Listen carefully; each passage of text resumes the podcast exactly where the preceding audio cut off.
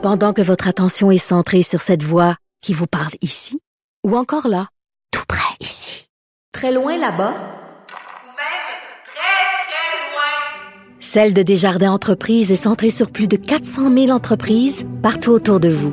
Depuis plus de 120 ans, nos équipes dédiées accompagnent les entrepreneurs d'ici à chaque étape pour qu'ils puissent rester centrés sur ce qui compte, la croissance de leur entreprise. La Banque Q est reconnue pour faire valoir vos avoirs sans vous les prendre. Mais quand vous pensez à votre premier compte bancaire, tu sais, dans le temps à l'école, vous faisiez vos dépôts avec vos scènes dans la petite enveloppe. Hmm, C'était bien beau. Mais avec le temps, ce vieux compte-là vous a coûté des milliers de dollars en frais, puis vous ne faites pas une scène d'intérêt. Avec la Banque Q, vous obtenez des intérêts élevés et aucun frais sur vos services bancaires courants. Autrement dit, ça fait pas mal plus de scènes dans votre enveloppe, ça. Banque Q. Faites valoir vos avoirs. Visitez banqueq.ca pour en savoir plus. Elsie Marc-André, salut. Allô? On va revenir sur cette triste histoire. Euh, Un homme de 65 ans qui a perdu la vie à Sainte-Terre pendant que l'urgence était fermée. Là, on en a parlé des circonstances de ce décès-là un peu plus tôt. Est-ce que ce décès aurait pu être évité? Euh, on sait, entre autres, que le coroner, euh, finalement, va mener son enquête. Il a changé son fusil d'épaule, Marc-André. Oui, effectivement. Donc, on a, ce matin, quand on s'est levé, là, le- euh, les informations qu'on avait du gouvernement, de M. Legault, M. Mm. Dubé, c'est bon, le coroner, il fera pas enquête, euh, ta, ta, ta, ta, ta. Fait que c'est la ligne un peu là euh, défensive du gouvernement. Euh, mais là, euh, ce qu'on a appris plus tard dans l'avant-midi, sur l'heure du dîner, ben là, c'est que finalement, le coroner, il va changer, il a changé son fusil d'épaule, il va en faire une enquête. Parce que Mm. je pense aussi, il faut. Habituellement, le coroner, il va faire quoi? Tu sais, grosso modo, il va faire des enquêtes sur des morts qui sont sais, ou qui va, euh, qui, ou ce qu'on mérite d'aller chercher, d'approfondir un petit peu plus loin.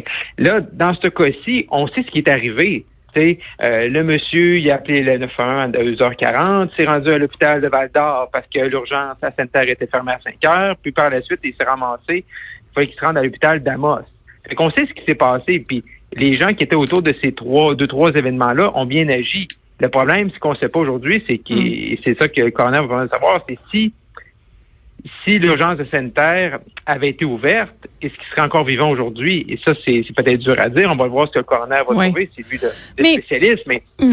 Ce qui est fou dans, dans cette histoire-là, c'est la question des soins en région. Là. Tu sais, on n'a pas le choix d'y penser. Là. Puis il y a été question du délestage pendant la, la pandémie euh, d'urgence qui ont fermé un peu partout au Québec. C'est déjà dur là, dans certaines régions éloignées. C'est de dire au niveau de François Legault, de Christian Dubé, que ça n'a pas de lien. Euh, puis là, je comprends qu'on va faire enquête, fait qu'on rétro-pédale un peu. Là, mais mais tu sais, c'est comme le cauchemar de toutes les régions de, de vivre un scénario comme comme Mais ça, puis de se oui, puis de se sentir aussi un peu comme sais, des citoyens de seconde zone. Mais on, le savait, Mhm. puis on en a parlé, en- on en a parlé ensemble au courant de l'automne. Mm. Moi, j'ai écrit un texte sur le site du journal le 24 septembre. je parlais de cette situation-là à Sainte-Terre. M. Dubé est allé, mais il n'y a pas vraiment de solution. La PDG du, du CIS a dit que non, tout était correct. Et puis là, euh, ce midi, M. Legault était en annonce là, au Musée national des beaux-arts du Québec, puis il se fait poser une question, est-ce que dans l'immédiat, vous allez prendre des vous allez prendre des mesures? Le M. Legault, ben, il revient à dire qu'il manque beaucoup d'employés, on a 40 des, du personnel de la santé qui sont à temps partiel. Moi, je trouve le gouvernement aujourd'hui, là, euh, j'y trouve pas sa bonne sa bonne traque. Là.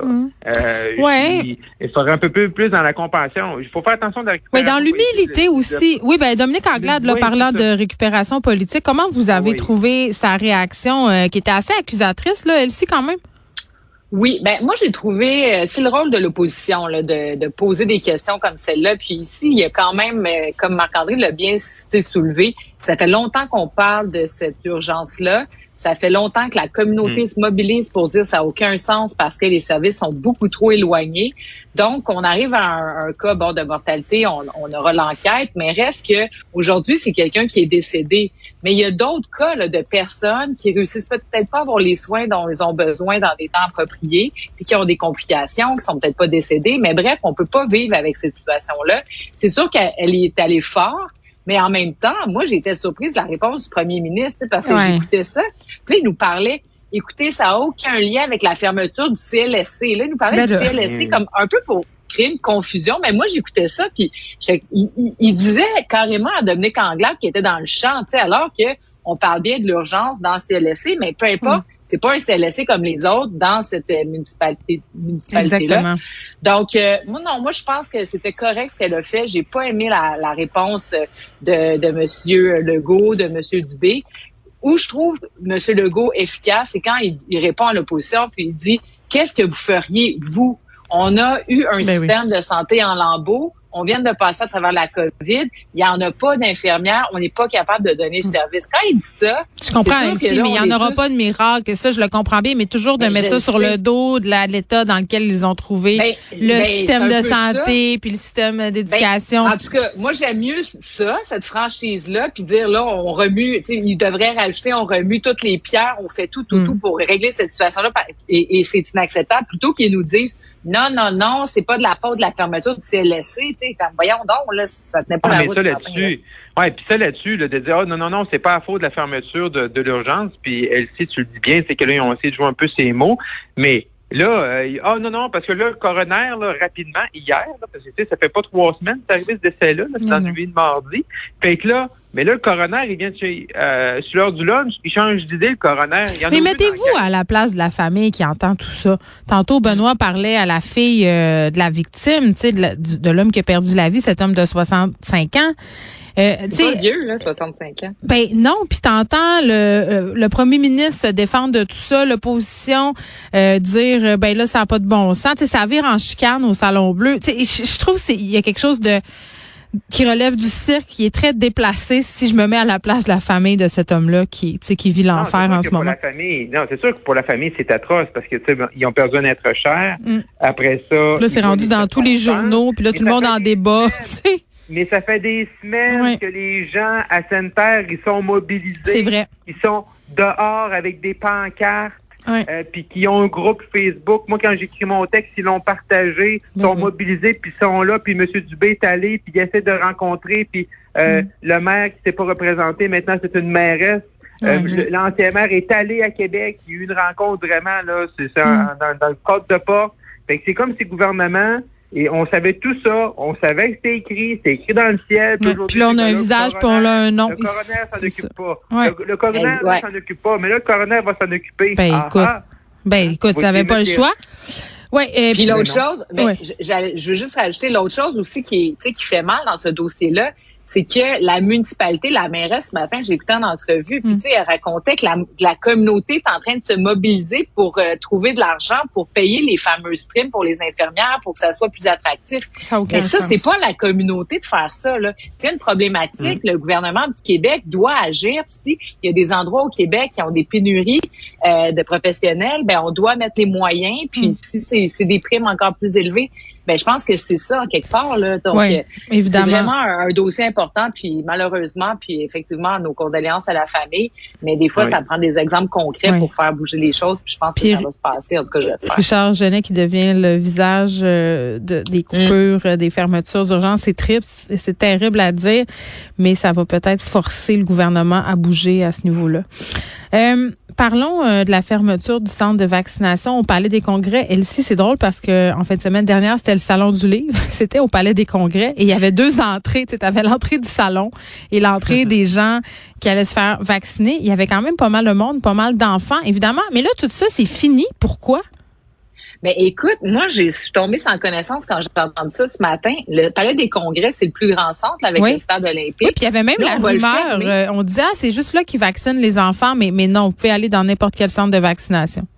Exact. Mais tu sais, ce qui fait pas de sens, c'est que c'est pas parce qu'ils ont pas besoin du centre qui va fermer, c'est parce qu'on n'a pas réussi à s'entendre pour renouveler le bail. Donc, c'est-à-dire que le Palais des Congrès a réservé les espaces pour euh, un nouvel occupant. Puis là, moi, là, tu sais, on est en urgence sanitaire. C'est mieux de pas être le salon de l'auto.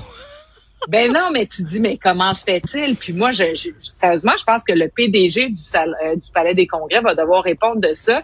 Parce que là, on va, on a, là, ils, ont- ils sont pas capables de renouveler, donc ils vont devoir quitter les lieux, vont mettre un site euh, alternatif qui va être près du métro euh, Berry-UQAM, mais Mhm. ça sera pas à côté, il y aura pas de stationnement, ça va être bien plus compliqué de se rendre là.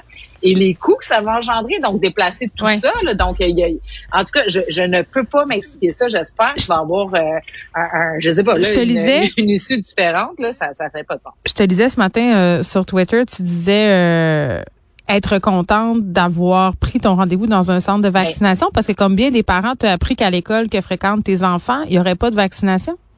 Ben oui, c'est ça. L'autre affaire, l'autre affaire sur la vaccination des enfants. Donc, OK, on va vacciner à l'école tout le monde. Attendez d'avoir des nouvelles. Bon, toi, moi, puis plein d'autres personnes, puis la majorité, ben, pas la majorité, mais ben, beaucoup de gens, on, beaucoup de gens. rendu, oui. exactement, pour être sûr d'avoir le plus tôt possible la vaccination de nos enfants. Moi, j'ai reçu la communication hier, si je mm. me trompe pas, de l'école qui nous annonce que non, il y aura pas de vaccination à l'école. Donc là, je me mets dans la peau de ceux qui ont attendu euh, la vaccination Surtout qu'on sait là que dans les cas, elle-ci, puis dans les éclosions, c'est majoritairement des enfants là, de moins de 10 ans là.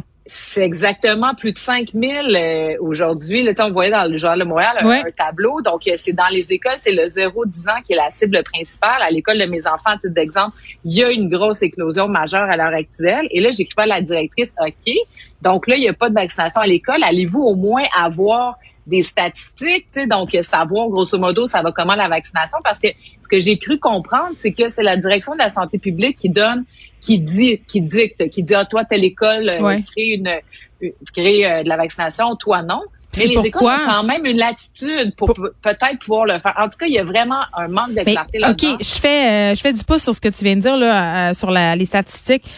Moi, j'ai reçu une feuille en début de semaine passée, là, quand on a annoncé tout ça, la vaccination des enfants. Ben enfin, à la fin de la semaine passée. Et euh, à la fin, là, c'est une autorisation vaccinale et à la fin, tu as le choix d'autoriser ton enfant ou de refuser. Puis là, il y a deux motifs de refus possibles. Tu refus euh, net et frais de sec, là, ou tu refus parce que l'enfant est déjà vacciné. Moi, je posais la question, je me disais combien de parents là qui veulent pas se faire écœurer parce qu'ils sont anti-vax vont cocher Bah, j'ai déjà fait vacciner. Il n'y a aucun moyen de vérifier. Il n'y a, pas, y a pas de preuve vaccinale, en tout cas, à venir jusqu'à maintenant, qui m'a été demandé à l'école des mm. enfants. Oui, puis nous, euh, moi, mon école, on n'a pas demandé ils jamais demandé non plus. Ben c'est ça. Donc, si tu veux pas te faire écœurer, si t'es le parent, tu remplis la feuille puis tu fais, ben oui, je l'ai faite, je l'ai faite la vaccination. Ben c'est ça l'enjeu parce que. Vas-y, Marc-André. Vas-y, Marc-André. Non, c'est parce qu'au début, au début, le, puis, puis, moi, comme parent, c'est ça que j'ai fait. Au début, le ministre Robert, j'ai dit, bon, il va y avoir la vaccination dans les centres qu'on connaît mm-hmm. et à l'école. Fait que là, moi, j'ai dit, moi, j'ai dit, comme parent, je vais essayer d'offrir la meilleure expérience pour mon enfant. Donc, tu y vas. un peu trop. ben là, fait là, je me suis dit, je vais attendre d'avoir la communication de l'école. Fait que j'ai attendu un petit peu. La mm-hmm. communication de l'école, moi, est arrivée la semaine dernière. Mais dans le fond, j'avais le choix d'aller au palais des congrès de Gatineau ou que mon enfant pendant ses heures d'école, parte en autobus pour aller au palais des congrès. Mais non, c'est ridicule. Puis moi, chez nous, c'était le 17 décembre, la vaccination à l'école. C'est pour la protection du temps des fêtes, on repassera, là. Mais ben, ouais. Ben, dans le fond, dans le fond, moi j'attendais pour avoir un choix, mais dans le fond, le choix il est le même. C'était l'autobus ou le char? C'est ça. Fait que, ben, euh, fait que là, ben, ben, on va aller sur. Fait que là, on a pris un rendez-vous, tu sais, par nous-mêmes, parce que dans le fond, le, choix, c'est la même à la fin. J'ai attendu, mais un peu pour rien. Ouais. Mais c'est ça. Mais moi, ce qui me préoccupe, c'est que bon, aujourd'hui, il y a 49% des enfants qui ont pris rendez-vous, soit à l'école ou euh, dans un centre de vaccination. Donc, c'est une bonne nouvelle. On dit que ça progresse bien. Mais l'enjeu, c'est pas ce premier 50 là, là, de gens motivés, craqués qui veulent faire vacciner, c'est l'autre 50 de ceux qui, bon, tu sais, puis moi, je pense qu'à l'école, ça aurait peut-être accéléré les choses pour bien des gens. J'espère au moins qu'il va y avoir un plan pour le mois de janvier là, pour être capable de faire l'état de situation puis d'être capable de déterminer, bon, OK, est-ce qu'on doit faire des actions supplémentaires? Parce que là, on dirait que c'est laissé comme ça à chacune des écoles. Moi, en tout cas, je, je non, j'aimerais savoir plus de détails sur ces questions. Oui, puis on verra les éclosions aussi euh, qui vont se ben, produire après le congé des fêtes. Il nous reste une grosse minute, euh, Marc-André, pour faire un retour sur cette loi qui va interdire les thérapies de conversion. Puis fait intéressant, là, euh, si ce projet de loi-là va de l'avant avec le Sénat et tout ça, là, il sera désormais illégal d'envoyer quelqu'un à l'étranger pour en subir une aussi, une thérapie de conversion. J'ai parlé à quelqu'un qui en avait subi une. C'est épouvantable les séquelles qu'il en conserve même encore aujourd'hui des dizaines d'années plus tard. Non, effectivement, rapidement, effectivement. C'est un projet de loi là, qui c'est comme la troisième fois que les libéraux essaient de passer ça, de bannir ces euh, thérapies-là. Euh, c'est mort au feuilleton à cause de la campagne de l'automne, on s'en rappelle. Et là, euh, c'est sûr que les libéraux pensaient là, un peu jouer un piège aux conservateurs. Puis les conservateurs, on s'appelle qu'il y en a qui avaient voté contre ça dans le, Parlement précédent. Fait que là, ils, pensaient un peu que les conservateurs allaient être trop piège avec l'aile hein, hein. plus euh, et non. Et là, M. Auto, je trouve que c'est un excellent coup qu'ils ont fait hier. Il n'a pas fait beaucoup là, dans ces derniers temps. Soulignons-le. Faut, reconnaître. Euh, faut le souligner. Fait là, ils se sont levés, ils ont fait une motion, puis le fait que le projet de loi, là, vraiment, soit soit euh, s'en aille directement au Sénat. Fait que première, Mhm. deuxième, troisième lecture, toutes les votes, tout ça, là, ça s'est fait en 30 secondes d'écart hier, et là, c'est renvoyé directement au Sénat. Fait que les libéraux ont été euh, ont été surpris. Euh, L'ensemble des partis aussi. Fait que là, il n'y aura pas de débat, il n'y aura pas de vote.